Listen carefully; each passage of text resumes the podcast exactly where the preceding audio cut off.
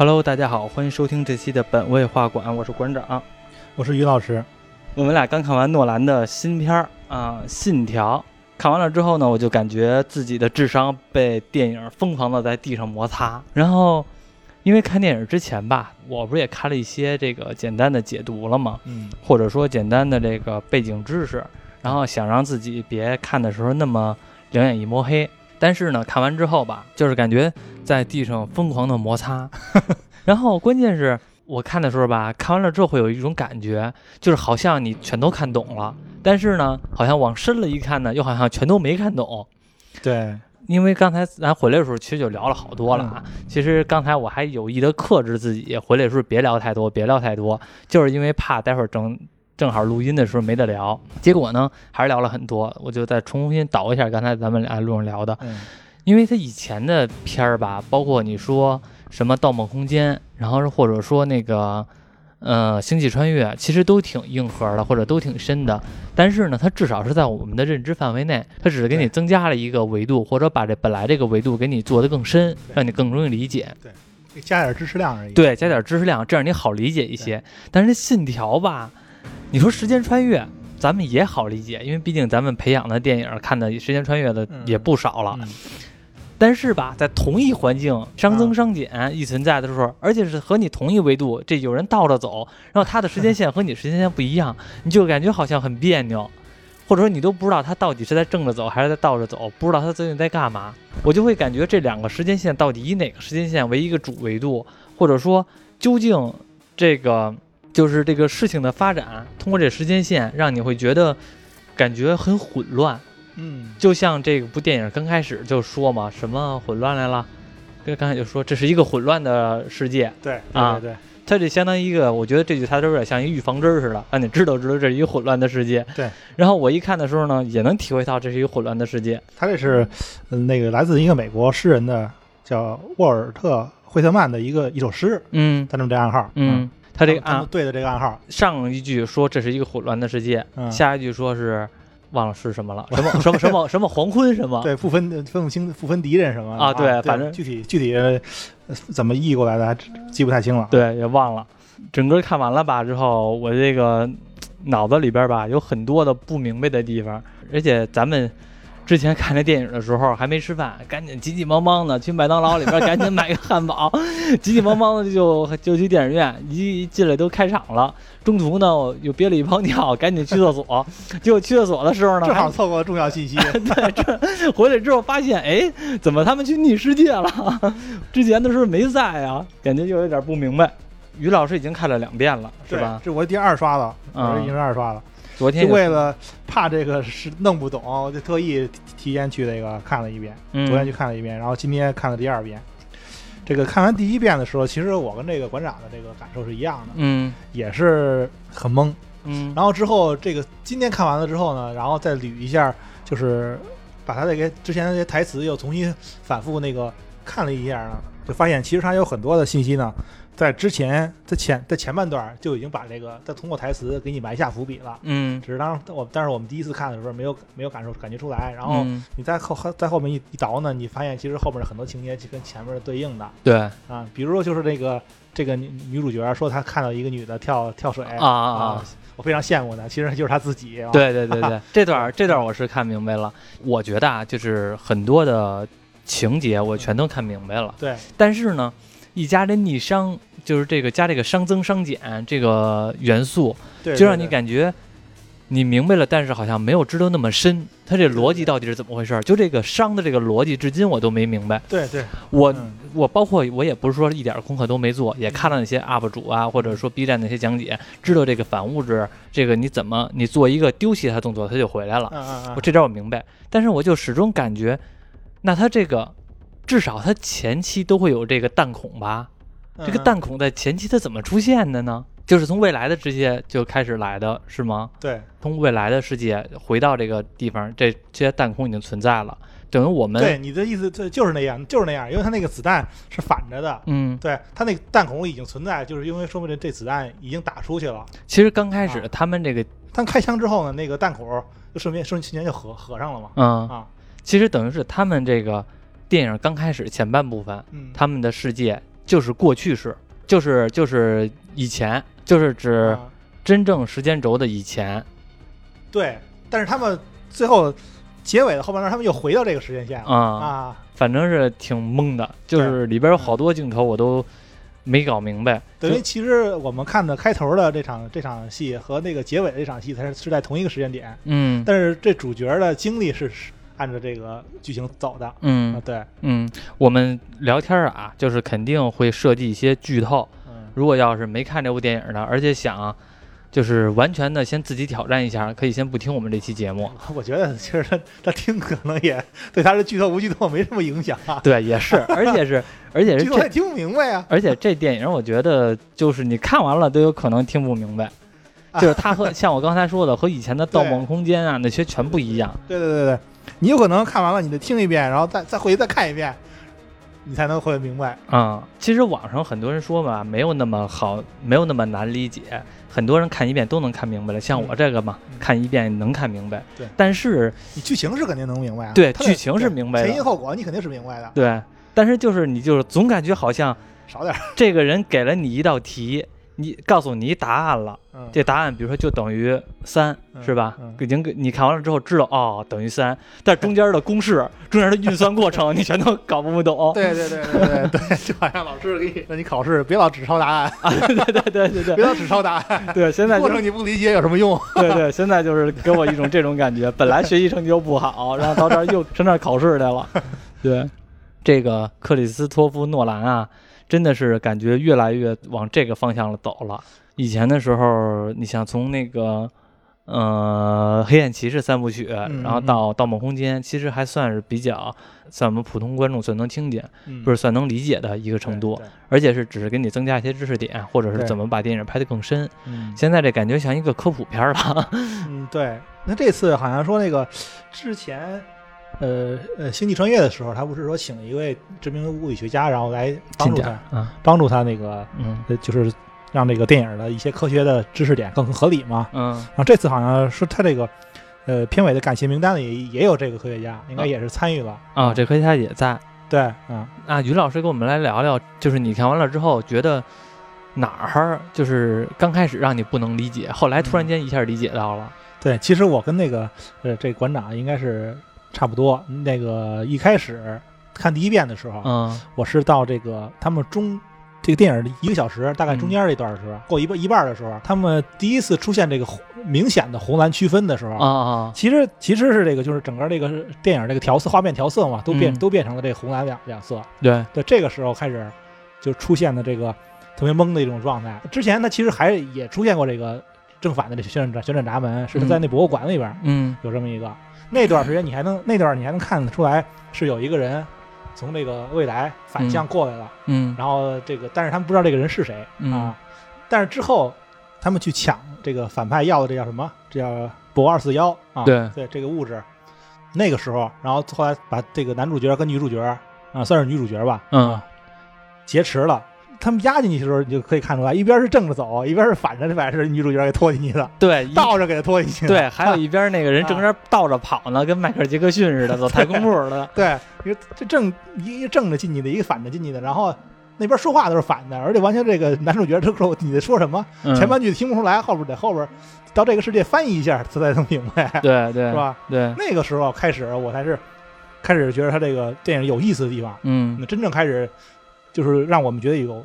烧脑成分开始，前半段因为前面几乎都是铺垫，前面都跟你讲概念，对，然后到了那儿开始跟把这个概念给你给你具现化了，嗯啊，然后这个包括这个这个主角嘛，因为那个马上你就可以看到这个马上这个就这个反派，这个这个这个 boss 萨塔尔那边刚刚那个给这个女主角一枪之后，然后你马上你看他从这红的这边正世界。又马上要进来了，两个面对面看那个看见了，看见了。从那开始我就开始懵了，我 说这到底怎么？为什么他他们两个同时出现？这这哪怎么着？他他就成成到这个反的这个世界了？那个是谁？他们两个为他为什么能同时拷问，一边审问这个主角，一边又这个从那边世界出来？是，没看明白。我看这段的时候吧，我就感觉，就是之前我的理解是，他们这种，嗯，同一个人。当然了，后来我们知道，同样一个人出现在。同一个世界，一个正世界，一个逆世界。对，但是呢，这个场景就让我感觉正世界和逆世界在这个场景同时交汇了。对，然后就是我就感觉这个人他到底是。换句话说，正世界是主体，这两个人都出现在正世界，还是逆世界是主体，这两个人都出现逆世界，这让我的大脑一下就开始反应不过来了。以前的电影的前半段都是正世界，他们无论是后来我们知道主人公其实也在这个环节当中，也在世界当中，但是我们的主视角都是正世界，他们两个同时存在而已。进行了这个对剧情，但是中间突出现了一个这个重蓝相间这个房间里边，然后他们同时汇聚到一起。接下来的电影就变成了逆世界，他们两个同时出现。对，接下来整个整个后半段后后面这一个小时一个多小时剧情，就几乎就是就反复的让你感受这个正反的这个交替。嗯，同一时间有人正着走，有人反着走啊。对，那你可就把你情绪全把你这个给打乱了。哎，你说这电影，假如说如果咱们要倒着看的话，能看明白吗？那你肯定看不明白。我觉得倒着明白弄不弄不好，比正着看还容易明白点儿。那肯定看不明白，人那台词你都听不明白，说的话都是倒着。不是不是，当然抛弃台词这方面了，就是那个就是整个从后边的剧情往前面演。他剪他剪辑的是是是按是按正着剪的。嗯，是，那是知道。对，他要剪辑的你是反着来的话，你就看不明白了。是，嗯，反正是这一段吧，就让我觉得像你刚才说的，就红蓝相间这个房间里边，让我觉得特别懵逼。对这段，他是其实也是一个最大转折。他们之前他那博物馆那个遭遇那个从反向世界来的那人的时候，嗯，就已经给给你打过一个预防针了。对啊，给你给你该让你打，你让你先那个准备做好准备了。嗯。但其实呢，那个时候咱们就总感觉那个时候你看不出来，其实那个时候也是那个男男主角同时出现在正反。对，是吧？对，从那边他从那边进去，从那边又出来。但是那个时候我没感觉，我我不知道那是男主角同时出现在正反。对，但咱咱那时候就以为这是两个人。对，我那时候想的那是什么嘛？我还自以为自己很聪明，嗯，肯定是一个男主角和男主角对抗。然后那个尼尼尔和尼尔对抗，就是那个世界的尼尔和那个尼尔对抗。然后尼尔把尼尔给放跑了，把那面具打开之后，发现，哎呦，原来你是我自己，然后放走你了。我以为是这个呢，后来我一看，发现不是这回事儿。自己明白了，其实又被玩了一道。对，因为你想，他和那个我们这主人公碰到了那个黑人？因为我们之前看了一些解析，后来其实说句实话，我们看了剧透，然后再看这部电影，我当时第一反应就是啊。这点我知道，就是那个他自个儿。然后那尼尔那边也出了一个人嘛，我想是哦，你看剧透你都没看明白啊？我看的是哦，他俩人，这尼尔和这个主人公一块儿回到了这个过去。然后呢，尼尔进他那房间，他进他那房间。结果后来一看，我操，不是那回事儿，合着这里边就是三三扣一，三个一样的人。对，因为咱们那会儿，他们他们完没看出来那小警察们到底是什么意思。对，他没给你交代清楚。对，但是他们进门之前。门口已经贴好了红蓝标识了，哦，那我没注意。门口门在门门口上面已经雕好了红蓝标识了啊，但是他们只是进那个场景之后，那个场景的整个色彩灯光啊就没有出现那个红蓝这个这个区分啊啊，让咱们。我刚开始看这个红蓝闸门的时候，觉得这个房间里边，我其实没感觉这个是一个 时空穿越的东西，我其实以为是这博物馆里边的这个基础设施呢。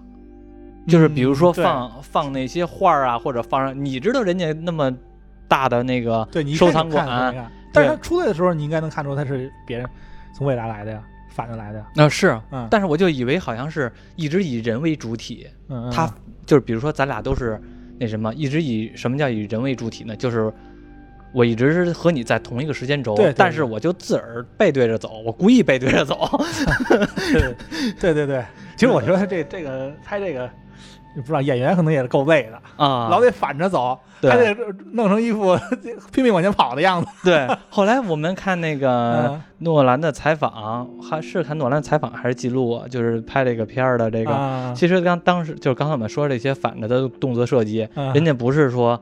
我先正着，然后再倒着放回来啊！人 就是真就是倒着拍的。演员正着这倒着走啊！对，摔跤也是正常的倒着摔啊，是够累的。对，其实还还很流畅的，主要是给你摔。对，让你感觉好像是好像是正着拍完了，正着摔完了之后吧，然后再倒着放。对对对，但其实很流畅。不过我还是被这个预告片骗了。嗯，因为刚开始预告片有一个镜头让我觉得那个是。嗯，也可能是被一些 UP 主骗了，因为我估计 UP 主也是被骗了。嗯，就是那个，因为都知道有这个倒叙这么一个环节嘛。预告片里边有一镜头，就是这个男主人公从那个楼底下直接窜上去，啊记着吧弹上去的，对，啊弹上去啊。当时嗯我还以为这个是这个是逆伤呢，就是他可能是按照他往下跳，然后呢又反向着自个儿跳上来了。啊我以为是以人的主体，就是说我现在可以通过我自己，然后反着走，能跳上你能跳上来。嗯后来我们看电影发现，其实人是弹上来的，跟弹崩子似的给弹上来。对对对对，其实按我也是这么理解的，但是可能有人理解还是按你知道之前那么理解的。是吗？，对对对，因为我看有些人，呃，就是网上有些人写的文章啊什么的，他们还是按照你你说的那么理解的。我觉得不是那人家弹着弹崩对，子因为你，首先你想那个，你想那个这个商检的话，嗯你首先这个事儿，你之后你得出现在那个楼上啊，啊，在还得还在同一个位置，还得跳下去。对，还得跳下去，你才能弹，是吧？，对他而且他们咱们知道最后他们跳下去那个位置，其实不是他们上的那个位置，对所以说其实这个如果是呃用的这个商检的话，其实不合不合理。对，我嗯觉得也是，他可能就是那个拿弹崩子，弹崩子是不是有点太那个 太 low 逼了？就是那个引力绳啊，就类似于引力绳，啊，直接蹬下来给弹上去了。然后其实原理是一样。对，但是中间我有一个，因为你想他刚开始的时候还把他自个儿那安全绳给挂到那个嗯，对面那个楼上呢，所以我觉得应该是弹上去的，不是说像你说这个伤减这个使用这个能力，对对，因为他们弹上去之后还走了一段，对，还正常，啊还正常走了一段呢。刚开这个是我被预告片刚开始骗了，就是这里边还有一些镜头吧，我始终也没搞明白，就是这个红蓝房间嗯，怎么就突然出现的？就是这个俄罗斯人，这个反派，对反派俄罗斯人，这叫什么，日常黑俄罗斯，这这这这个肯尼斯·布拉纳，他是英国演英国演员，他是英国演员是对？但是演他也是个导演，。你你你，我不知道你看过看没看过他电影，嗯他也是个导演。嗯之前那个，呃，之前咱们那个前段时间出的那个什么《东方快车谋杀案》，啊，我知道《东方快车谋杀案》他演那个谁，Polo，对，他是自导自演，他演的是 Polo 吗？，对那感，Polo 也是他觉哎呦演的，那长得也是嗯 Polo 那个化妆，就是一大秃头，一大胖子，和他差距还挺大的。他演的那个那那版还不胖，我不知道你看没看过，看了，对，是吧？？他演的那版还就没把自己弄那么胖嗯，我看了，也挺嗯胖，我我感觉也挺矮胖矮胖的。啊。对，然后这个不这不是好像那个尼罗河惨案也嗯也出了吗？也是他导的。你俩什么时候出啊？刚看过预告片儿，嗯，然后是神神奇女侠嗯盖尔加朵主演的嘛嗯啊，然后雷神一也是他导的，就是他也是一个一个有很有名的导演，他也是演员。回到那个说呢，就那房间吧，让我觉得好像有点怪。你想从中间那个房间，我可以理解，那个房间可能是这个大反派，就这个俄罗斯人，他建造的也好，还是他发现的也好，能能知道这个房间的位置。但是那个博物馆里边那房间是怎么出来的呀？那肯定也是他建造的呀，那那博物馆就是他的呀。那博哦，那博物馆是他的？对呀、不就是说白了就是用他的，不然他为什么把那个画藏里头？他凭什么把那画藏那儿啊？哦，那个博物馆原来是他的呀。对，哦，我以为那个 我太懵了，这看的。对，就是因为因为这个反派他出来的时候就比较晚，嗯，而且他长得还不是那种纯反派脸。对我刚说过他之前演大侦探波了，演一个正面人物。就是我就会感觉，因为在前边大概得有半个多小时或者更长的时间，它只是一个名字的存在，或者说嗯好像它没有那么重要，因为一直就没说他怎么怎么着的事儿，前面一直说那画儿的事儿，而且他这事儿前边都特别小，就是一个女的，她那个老公老她老公老抽这女的，然后或者不，当然了，具体原因肯定不像我们说的这么简单，嗯但是就是。就是这女的想离开这老公，然后她老公其实就是这大反派，但是就我们就感觉好像嗯，这个他不适合当做一个那种真的大反派的那种形象，而且也是那种性格，就以为嗯。他是一个，呃，也是一个棋子。我刚开始一直以为他也是一棋子，啊，其实按理说他也算，嗯。他只是和未来的世界的人可能有联系，嗯，对，指挥他来做这件事儿。就是所以我就没感觉他是一个整个电影里边贯穿到最后的一这么一个人物，我就以为他是那个只是中间一个过渡。但是后来越看越发现，我去，怎么还是这哥们儿，老是他？那合着到最后，他他原来就是一大反派。对，嗯，长得不像那什么。对嗯这部电影里边哪儿就是你看第二遍依然觉得有点没看懂的有吗？呃，第二遍的话，其实懂的就差不多了。啊，啊，多刷几遍应该就是肯定比第一遍看的要明白的明白很多啊，嗯，很很容易理解，除非一些。一些更深层的概念，咱刚才一直说这个什么这个这个商啊，商增商减的，嗯，咱也没跟没没普及一下，没普及一下，咱咱咱稍微普及稍微说一下，咱咱们也都是也都不是学物理专业的啊，对，是后来自己找的资料什么啥的，嗯，这个商的概念其实就是说这个。咱们这个热量是不可逆的，就有一条物理定律嘛，啊，具体哪个是物理学家说的，证实的咱也你也忘了，我也忘了是是是谁说的，就是这个这个热热量从这低温物体到高温物体，它是不可能会就是产生任何不会对这个物体产产生任何影响的，是这是不可能的，它是就是说一定会对这个温度的变化、热量的变化是一定会对这个某些物体产生影响的，是正向的，不会是反的。比如这个冰块，你放到这个水里了，它这水水肯定就会越来越凉，越来越冷。然后你这个水如果加热的话，那肯定会就变成热水了。它不会说反着来，不会说你扔冰块，这可乐变热了，饮料变热了，那不可能。所以这这是这么一定律。这个也是，就是说好多那个呃这个科学家是证实你这个咱们这个时间是正是反的一个唯一的。哦，能能规律，因为我们任何人都不能证明我们现在所经历的时间线是是往前走的哦，是正向还是反着的哦，只有这个热量，它是作为我们这个一个标识。对，这个热量是只有唯一热量是唯一不可逆的哦。你只有说这个水变越变得越来越凉，或者变得越来越热，你才知道现在咱我们是往某某往某一个方向走的。哦，你解释完这个之后，我一下就明白了。它电影里边有一个。有一句话说的是，你可能是唯一一个被爆炸给冻死的人。我有的时候吧，他这个看这个正向，这个这个熵增和熵减这两个世界，有的时候看的也挺迷的。当然了，我们能看。那你就是因为你上厕所，你错过那段我我我我那段解释了。我当然呃，我错过那段解释了。对呀，那段解释了给你。解释了，给我解释了。对呀，就热量这个，他给我解释了。对，男主角嘛，执意要说。回去啊倒回去，然后把为了救女主角身上那个枪伤啊。啊，执意要我们回去。然后那个那个小队的那个有一个女的教教官嘛，嗯，就提醒他，就说说你这个要提醒他一些风险，比如说你其实回去之后，你看什么都是反的，嗯。都跟你是反的，嗯，所以包括一切，包括什么风力啊、风向啊，所以你得戴上氧气面罩。啊，因为你的氧气也是反着的，啊，你会会感觉到窒息的。空气流向都是反的哦。我说为什么他们的氧气面罩呢？我我刚才就想问这问题，后来虽然忘了。你把这关键信息都给错过了吗？这泡尿，这泡尿，这泡尿应该等会儿给我反着憋回来。对我当时应该你出去的时候应该提醒你，应该早点去或者晚点去。哦，原来如此。呃，那个因为因为我不知道那个他们为什么戴面罩，因为我后来以为是你刚才说这个这个热量这个事儿，我以为是和热量有关系呢。然后，因为你呼出的气，它它是热的嘛？对，我以为是和这有关系呢。原来如此。如果你要是不戴面罩的话，以为你在呼吸，但是其实你在一直吐氧气。嗯，是这意思吧？对，可以可以这么说，就是它是反正它空它的所有空气流动啊，氧气流动都是反着的，不会让你觉得有窒息感啊啊！原来如此。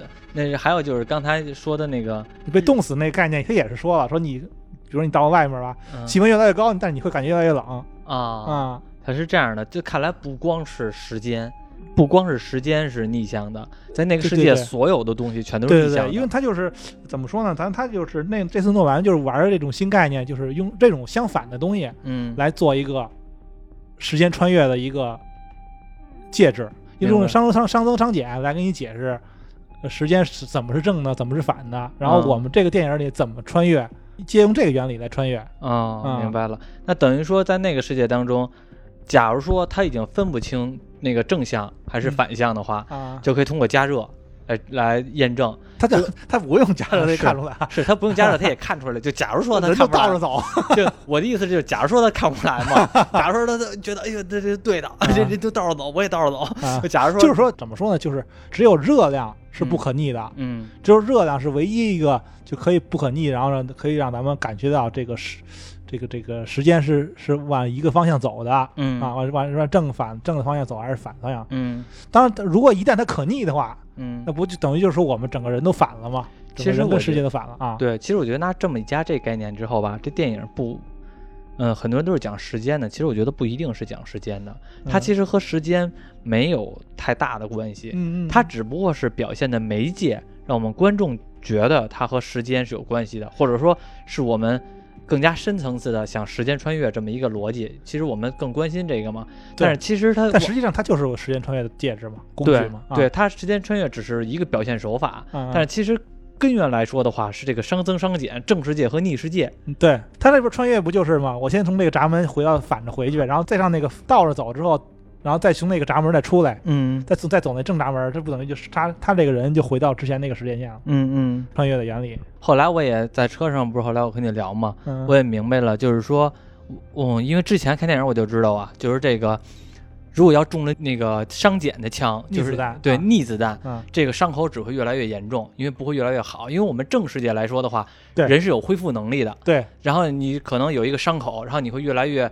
你的细胞啊，伤口会愈越来越对，会愈合。但是你在逆世界的话，你中了一个子弹，你有一伤口，那它这伤口只会越来越恶化。对。然后，我其实在这段时间我还没明白，说他们到底是怎么，因为我知道我知道了这条定理之后嘛，然后我就没明白这个女的她怎么就愈合了。为什么就把这女的？是他们做什么什么干什么是你都不明白。对对，究竟干什么了？他这个伤口愈合了。后来，然后我一听你解释，才明白了。原来，因为他中了在在这个逆世界，因为他中了逆子弹，对，所以他伤口只会越来越恶化。他只有反着回去，他才那什么。对他反着回去之后，就等于他到那个世界当中，也和就等于时间线开始顺顺拐了。对对，就就就顺着走了。他虽然是反的，但是子弹在那个世界负负得正。变对，对吧？你瞧，一个词儿“负负得正”解决了。对，他等于那个时候的子弹又回到那个时候了，那个时候的伤又回又回到那个时候了。明白了，明白了。聊了会儿伤增伤减，那其实还有一个问题啊，就是这个这个电影其实到最后的时候，我理解的是，在未来的世界，其实这个我们所谓的反派，他不一定是坏人。因为这个反派说了一句，嗯，我不知道那个台词是不是我过度理解啊，感觉会升华了一点，就是他在和那个我们这主人公辩论，嗯，最后打电话在船上的时候，他在和主人公辩论，辩论的对辩论的内容让我感觉好像这个反派他并不是单纯的反派，他可能只是他理解的那个时间线当中，如果按照主人公的时间线，其实可能是更差的，对他有可能是。见到的更远，才决定他要他那个死了之后把这世界就给毁灭，然后呢，这世界有可能在遥远的未来还能重获新生。对，然后我们这个主人公呢的理由就是说，每一代人都要为了自己生存而努力。其实这个虽然他是也是从过去回到了现在，但是他好像是站在一个我当前者的一个状态来看这个世界，就是其实。嗯，等于说，在遥远的未来的那那些那个人类，为什么会这样以这种方式来毁灭过去？对，他可能就是因为那个时候可能可能就，像咱们环境恶劣啊，嗯，他们因为后边这个也也说也说了什么海平面海海位上上涨什么的，对，其实就是也是环境导致的。对，对对对，就是最后又说到环保这个问题了。对对对对，这个这个当时说完这之后，让我感觉这句台词挺违和的。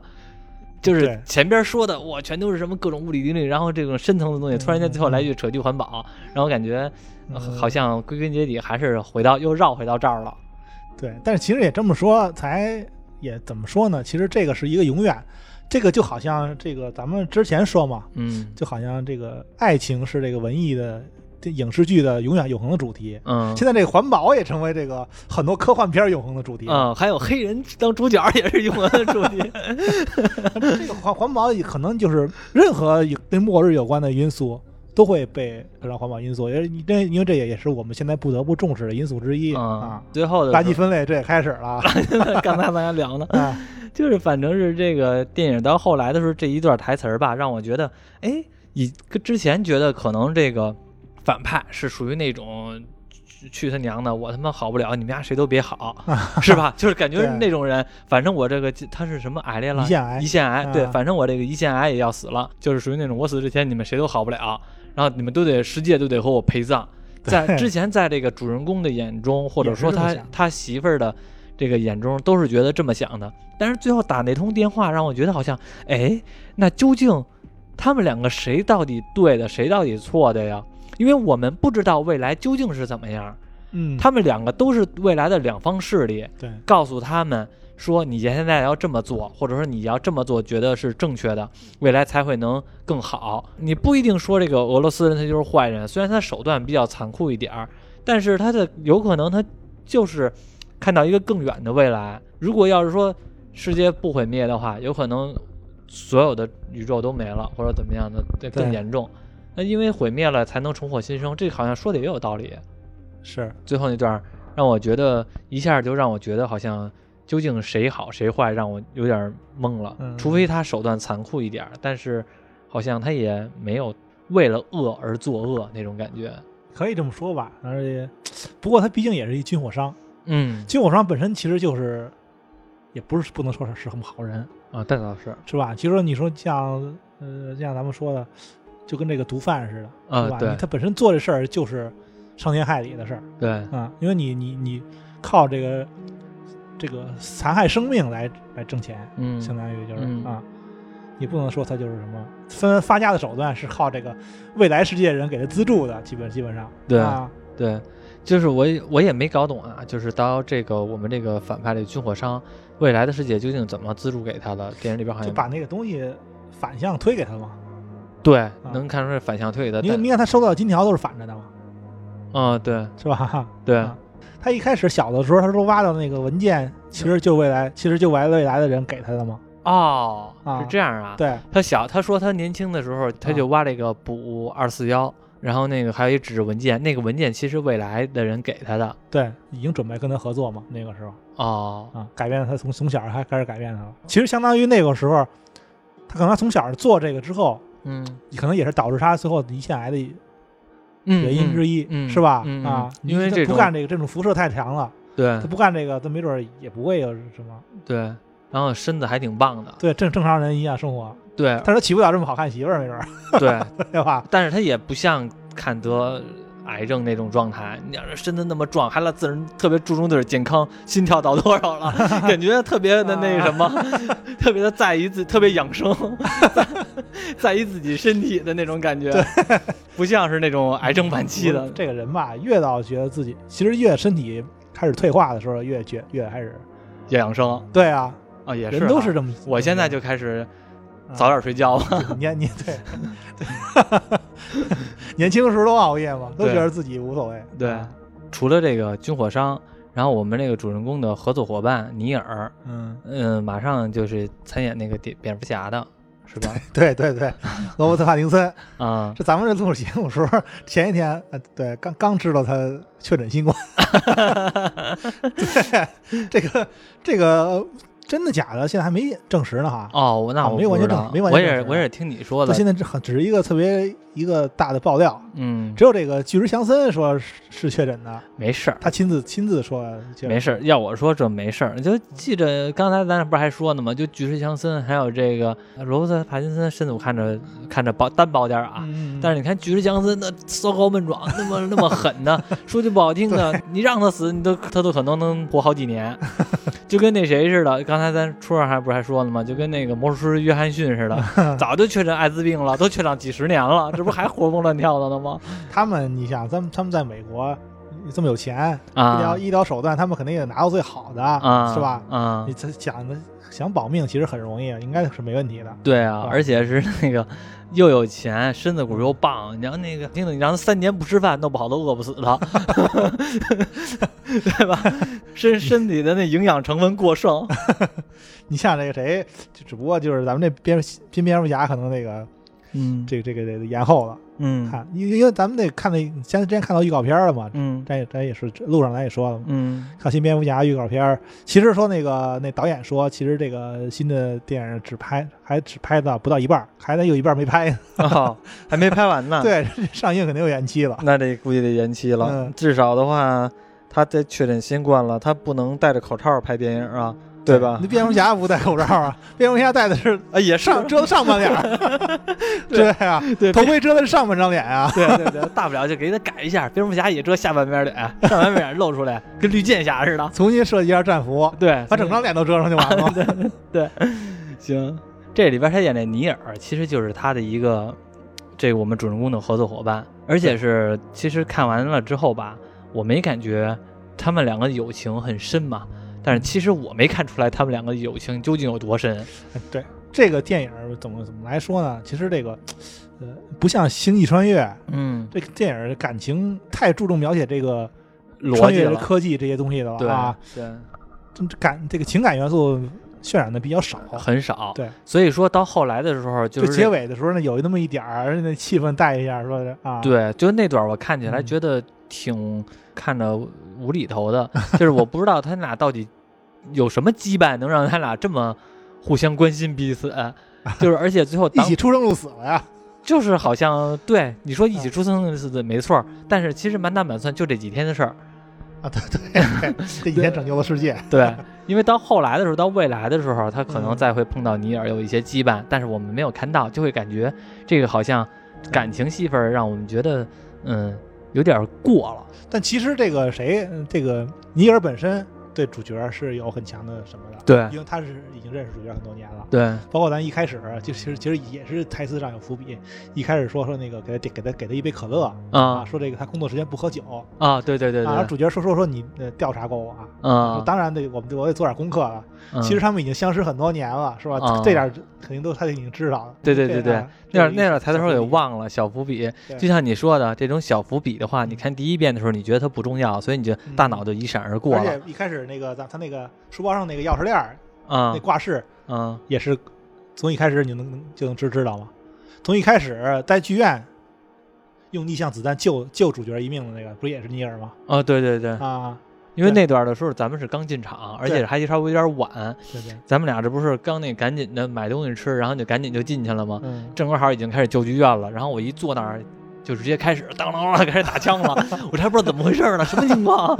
我错过了什么？气氛气氛就上来了。呃对，气氛就上来了。其实他没开始，他其实刚开始那段就是挺简单的，嗯，就刚开始这段这段劫持这段事件其实是历史事件。啊，我知道我不知道你，知道莫莫斯科剧院劫持事件？我知道这个。事件，就是嗯害死了跟恐怖分子谈判没谈判成功，然后这个这个国家用用这个催泪瓦斯，嗯然后用这个麻醉气体嗯直接注射，把所有人麻醉了，结果导致当场那个人质有好多有有好多人都死了。难免的。你想，你这一个每个人的体质不一样，你往这一剧院里边扔麻醉，扔麻对扔麻醉但其实这个是就是说这个后来争议很大嘛，也很不人道的一种行为嗯啊！你你你不是本身的目的是为了救人，结果还死了这么多人嗯，啊！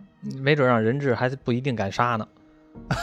你直接那个突进去弄不好，也死不了这么多人。对 对哼对当然这玩意儿也没法说，因为嗯人家就是俄罗斯人嘛，就是那个骑熊的民族，就是不谈判，对吧？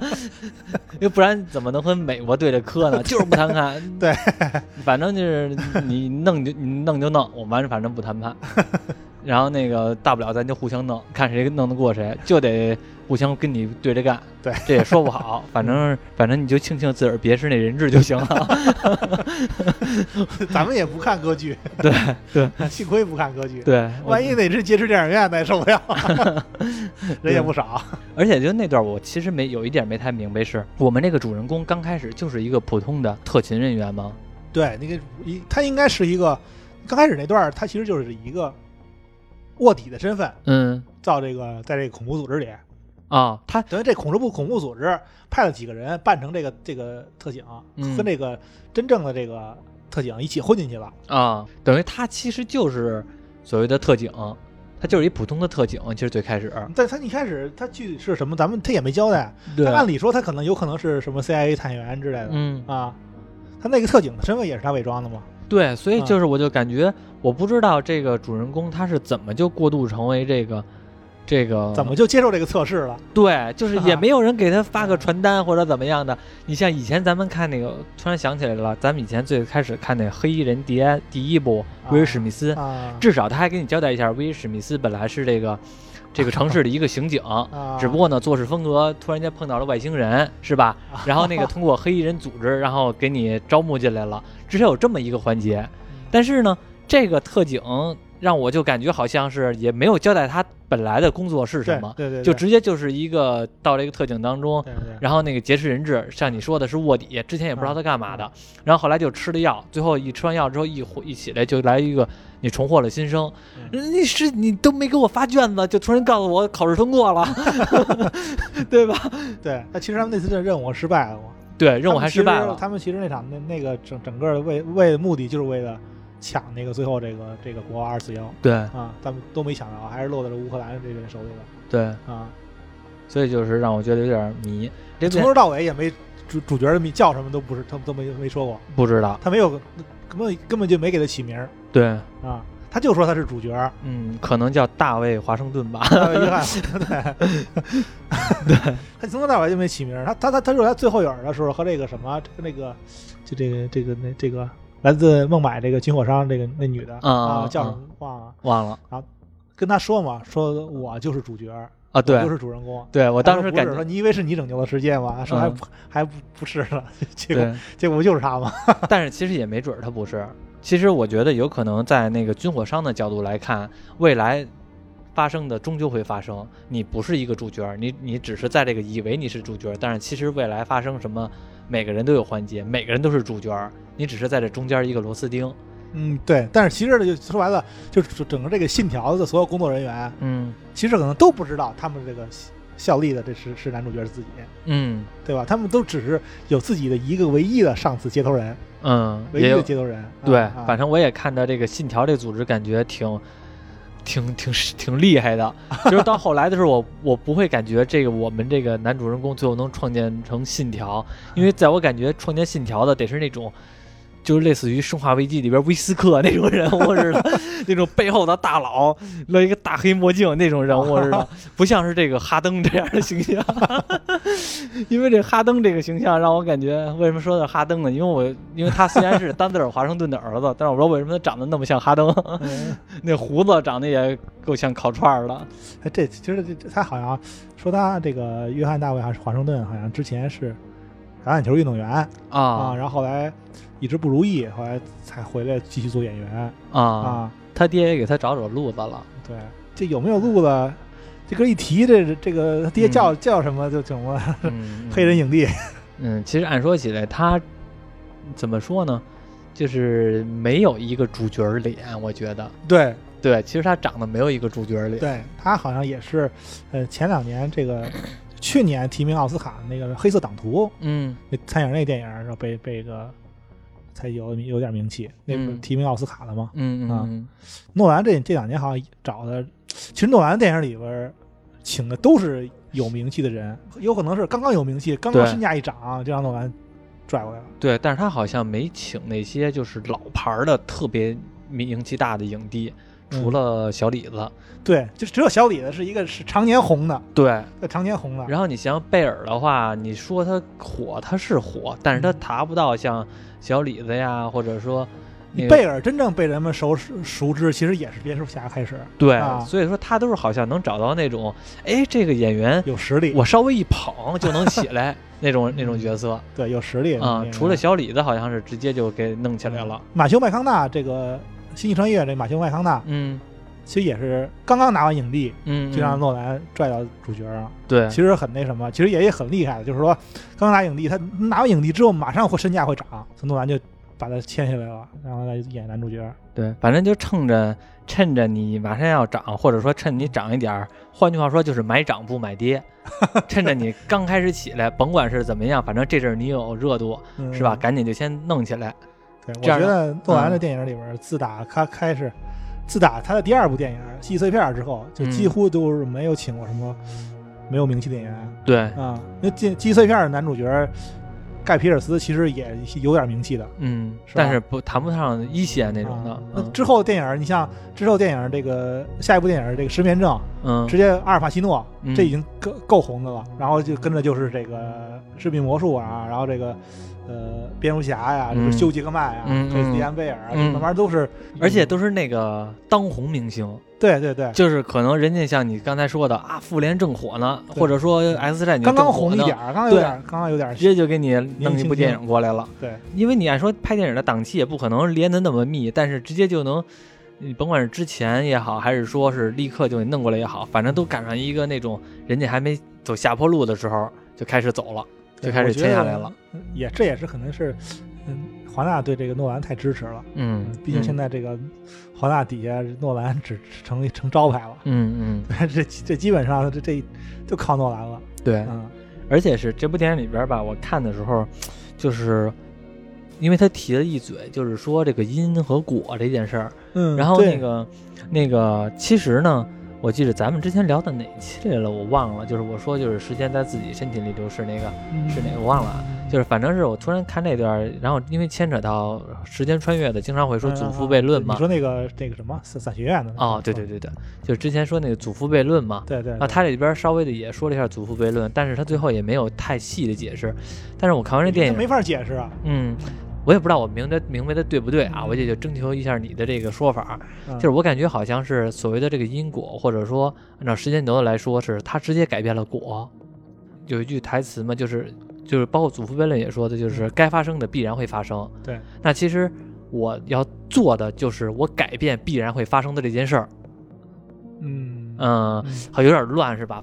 对，但是其实诺兰他这个他这个电影里，他他他之前采访的时候他不也说了吗？说这电影不涉及什么平行世界的概念，嗯，所以他也就没去解释这个祖父悖论到底是是是不是悖论，嗯啊，因为如果你想，咱之前节目也说过，这个这个祖父悖论这个东西，它本身就是只有平行世界解释才是最合理的，嗯，反正我觉得平行世界解释太粗暴了。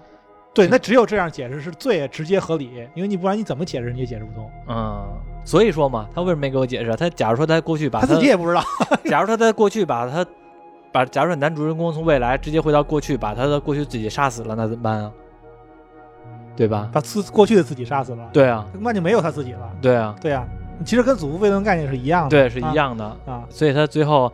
这个用尼尔的口气来解释嘛？最后尼尔说：“我不解释了，我睡觉了。”对，他就不解释，不知道，这没人解释，自己也不知道，因为没有没有做过这件事，因为他必须得按照，因为那个可能你你走，咱们都知道啊，就是就你你你去那个厕所那段时间错过信息量，他也说了，嗯，包括其他的这个时间穿越电影也说了，嗯，尽量不要跟那个时候的自己碰面，对吧？是吧？对对，因为他可能会对你对产生很大的影响，嗯啊。我没看到你说的这段儿啊，那段我去厕所了。但是呢，我回来之后，我发现了，就是他们就是之前肯定提了这件事儿了，尽量不要和过去的自己碰面，或者说你碰面也行，但是你别让过去自个儿发现你。对，啊，因为否则的话可能会影响这个人的这个影响你的因，影响你你要做的事，对，影响这个结果，影响了因，就必然会影响了果。对，所以说我们的主角在以前的时候也没碰到他，就是他碰到了，但是他也不知道，对，没让他知道，对，嗯。然后他就以为他自个儿是在一正常时间线走，对对，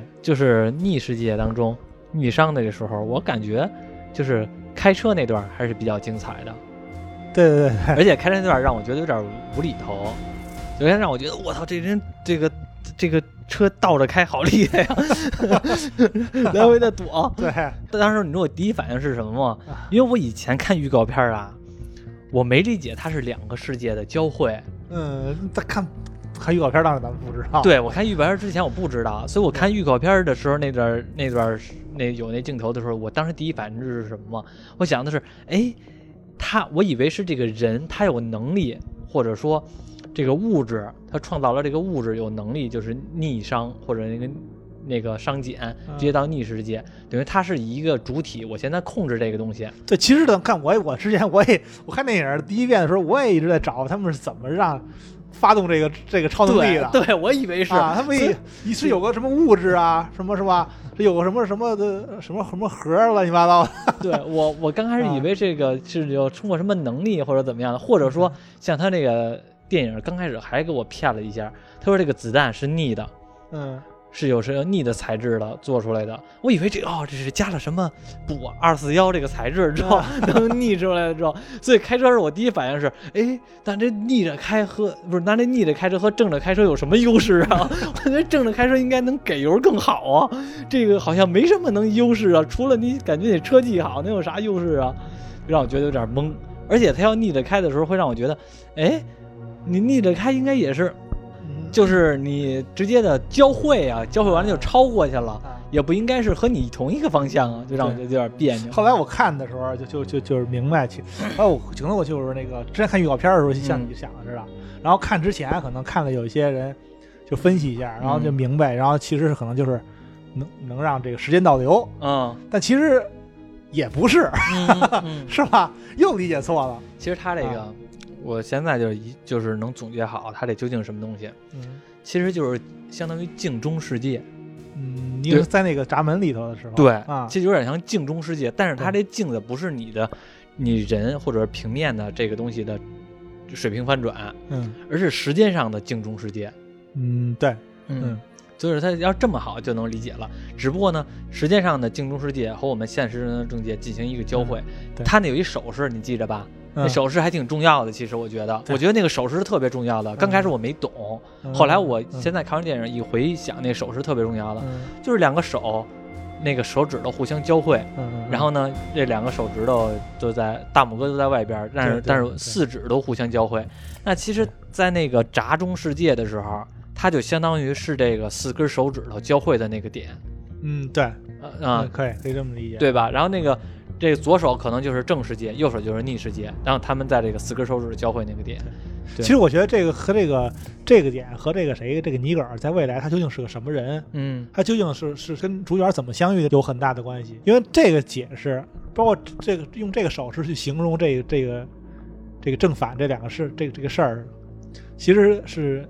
尼格尔说的，嗯啊，嗯，别人都是用用以这个手势作为信条的这个接头暗号，嗯嗯，对吧？但只有尼尔形容这件事的时候，他用这个手势来比喻这个两个正正反世界交汇会有什么后果。所以，我也也有可能像是像那个，就是有些人分析的时候，这个是不是就主角就是以这以这个手势最后确定作为信条的这个代号的话的标志。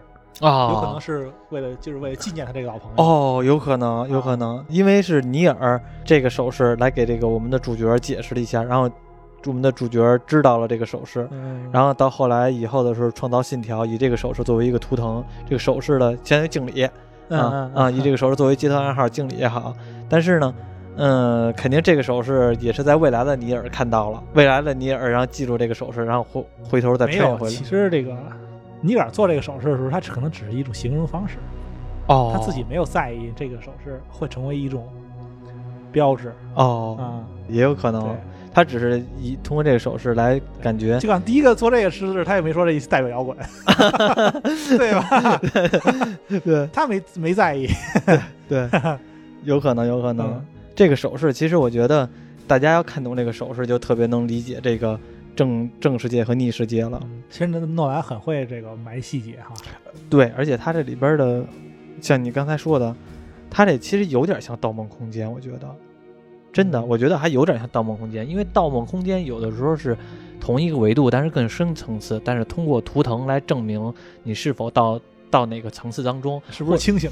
或者说，《盗梦空间》我们可以理解为这么样，嗯，几张几条线或者几张纸吧。它是同一个维度的，从上而下一直往下落。对，但是这个电影呢，好像就是两张纸，一张纸是往左，一张纸在这个左的正上方是往右。嗯，然后呢，是这么一个层次。所以说，在《盗梦空间》的那个层次来看的话，那个小李子那个陀螺就是图腾，就是证明你在这张纸上面的哪个层次，越上面的层次还是下边的层次。像刚才说这个热量，这个熵，这个这个东西。你可以理解为是这个证明你是在这个呃熵增熵减这两个世界中的哪张纸上边？是你在上边那张纸上面，还是在下边那张纸上边？对，它是这种方，它是这两种图腾的方式，而且都用这个解释来看的话呢，《盗梦空间》那个陀螺，嗯，就是相当于解释你这个呃世界究竟是能不能正常运转，真正停止就正常运转了。嗯，但是这个这个正逆世界呢？就是通过这个手势来给你解释一下，就给你解释一下这个世界什么意思吧。我也说不好了，反正它这个和《盗梦空间》就是相当于你把我们这世界给剖析出来了几个维度。嗯，《盗梦空间》就是属于那种嗯同一个方向的深深浅次的维度。对对对，这就属于正反式的维度。这你就是对《盗梦空间》这么一这么爱研究《盗梦空间》，是不是因为你看这个弗洛伊德？没有没有，咱再说那个什么《星际穿越》。嗯，《星际穿越》好像。就好像，比如说我们正常的维度是一嘛，那它就是属于那种从我们的这个呃零坐标轴开始往上走，然后那个盗梦空间呢，可能就是从零坐标轴往下走，负一、负二、负三、负四，感觉是这种方向。星际穿越是拿这个黑这个黑洞啊作为这个连接不同时空的一个点啊啊，就像那个闸门似的，对，是吧？对对对，星际穿越实验长，像像闸门似的。对对对。然后他这你说这几种维度，他诺兰要不然说人说啊，他爱玩弄时间呢？其实我觉得你说不好，他是爱玩弄时间也好，还是怎么样的？可能是他，我觉得我始终觉得啊，他可能时间不是他真正想达到的目目的。就像我刚开始节目之前刚说的，时间只是一个他觉得让我们观众能。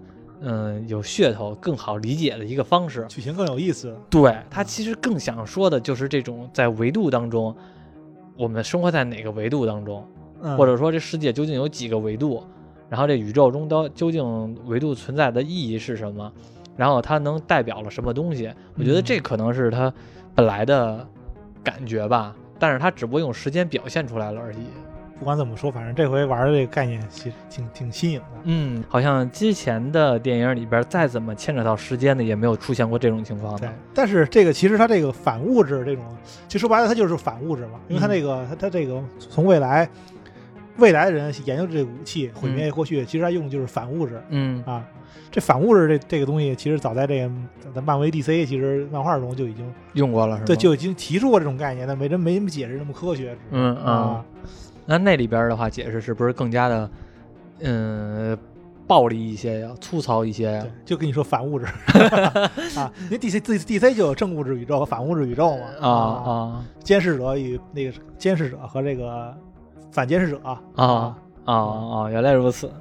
那没事儿，待会儿咱们再聊这个漫威和 D C，因为最近这个那个预告片 D C 这个估计今年可能没戏了。但是明年明年爆发一下，真的是明年是爆发 D 到，我觉得算是 DC 元年了吧，也不能说 DC 元年吧，反正这粉丝过年了。嗯嗯嗯，其实漫威好像消息没有那么多，或者说没有那么劲爆。漫威消息也挺劲爆的，是吗？嗯，漫威这这演员这都出这么大事儿。呃，待会儿咱聊，待会儿咱聊。行，然后那个那个诺兰这个信条拍完了之后吧，你觉得和之前的比较起来，或者说？和这个《盗梦空间》啊，和这个这个《星际穿越》呀，这比较起来的话，你认为你更喜欢谁呀？其实怎么怎么说呢？咱这个电影吧，就不咱不先不说，呃，能理解多么透彻啊，就不要观众去理解多么透彻。其实不管你就是说好不好理解，与你能看完一遍之后能理解什么样，会不会？就像我们说的，其实基本上每个人看第一遍都挺懵逼的，都不会说能能真正的理解它全部的意思，嗯，是吧？嗯，但咱们也推荐去看，嗯，对，其实它确实是一场很很好的观影体验，嗯，是吧？作为电影来说，它其实很好，很好的观影体验。对，就像这台词，咱们这个标志性台词说的，咱不要去试图理解它，对，就去感受它就行了。对，你就感受这电影给带给你的感受，你那个视听效果就已经很很过瘾了。而且是我觉得好像。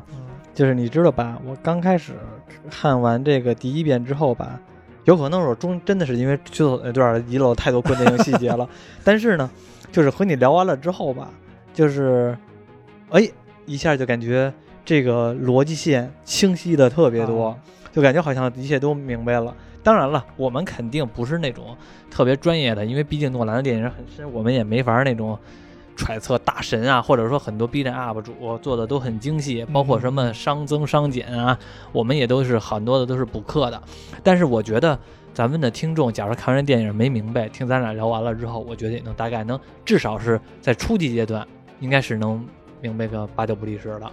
对，差不多吧。然后你说再往后深的，什么那些物理定律，什么那些什么乱七八糟的那些东西，我觉得咱咱咱们其实也很多东西也没给解释太透。就算咱说了，我觉得这观众也不影响他观影体验。对，而且我估计他也不，而且我估计很多人也不认。什么不认？就是指不定咱说的哪儿对哪儿错呢。也没有，其实很多是很很合理的嘛。就来来之前还跟你说的，就是可能你一开始看第一遍时没理解为什么他们要穿要回到过去，嗯，给人给给女主角治疗伤口嘛。啊啊，那其实不就是因为这个子弹的？对，嗯，子弹是反向。哎，不过你说这女主角，我想起来，我觉得这女主角挺表的。你可能你觉得她长相就不像那个，不是，就是感觉这行为方式，就是她这个老公好像对她也没那么不好。然后呢，当然后来我们能看到了有一些暴力的成分在里边了。但是我这个都这么有钱了，你还要挑？而且像那个，我觉得那那个反派说的有时候让我觉得三观有点不正啊。但是说的，你难道不知道我是做什么生意的吗？我是做军火的。你明明知道我是做军火的，你还跟我这谈判？再说了，你明明知道我是做军火的，你花的钱是不是我做军火的钱？你又 你明明花我这个卖军火的钱，结果你还说我是做军火的。不，这个这个怎么着的？那你这不是你别花呀？这这还还是跟她这个她她老公对她这家这个家庭暴力有很大关系，应该是对她影响挺大的啊。对啊，而且这个怎么女主其实女主角也是骗了她老公钱了。对，上说白了，你这俩人你说散不散的，反正给公平了。对，就这女主角和她老公这点事儿吧，就是我觉得刚开始那个画那段吧，给我把我看那段时候就感觉。处理的好像格局，嗯，小了一点儿，嗯。嗯，就是觉得好像，哎，这事儿没有影不应该影响那么大，因为她也不是故意骗她老公钱的嘛，其实就是故意的，是故意的，是故意的，对，就是故意的，因为她肯定知道那个价画是假的，但她也有毛病，她老公这么有钱，而且这么有，她凭什么骗老公啊？怎么说呢？你想啊，这个做军火的这种人，嗯，他肯定是。跟咱们正常人是不一样的，嗯，相对来说比正常人的家庭暴力还得更更多加号，嗯嗯，是吧？所以他可能早就已经准备好了要离开，嗯，他可能也没有自由，嗯，没有所没有什他真正的自由，所以他只能靠这种手段来给自己争取一点儿，嗯，什么？哎，我觉得这就是属于那种，或者他就像他那谁说的似的，就像那个这迈克尔凯恩演的这个这个爵士说的是哈，嗯，他可能没准就跟这个画家有点什么私情呢。嗯，也有点什么特殊关系呢哈。嗯，也有可能。嗯，而且是这段就让我感觉吧，就是这个女主角好像，哎呀，明明享受着这种奢华的生活，然后呢，又好像受了多大委屈似的。因为你也说了，他们俩去趟越南都花了九百万。说句不好听的，越南那地方你花九百万你干嘛了？九百万九百万花在船上了吗？呃，是啊。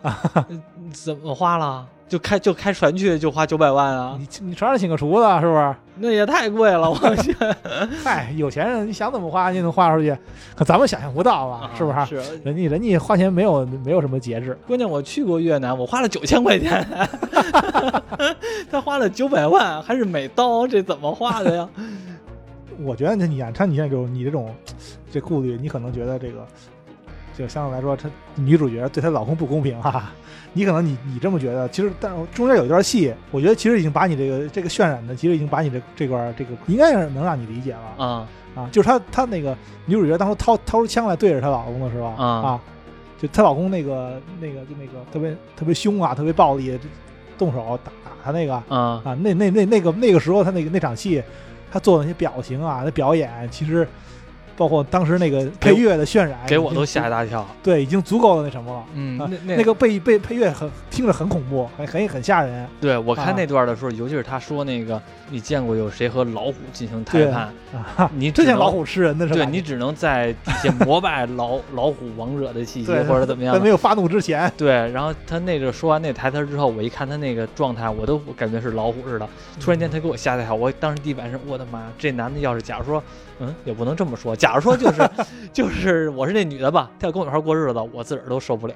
对，这得多害怕呀！这确实很很恐怖。那个配乐也也做的很棒，很好，有种那种伴君如伴虎的那种感觉。对，也是真富可敌国了，人家都。对，不过到后来的时候，整个电影的最后镜头，她和她这女的又拿枪指她老公的时候，她老公又对她比较好那阵儿。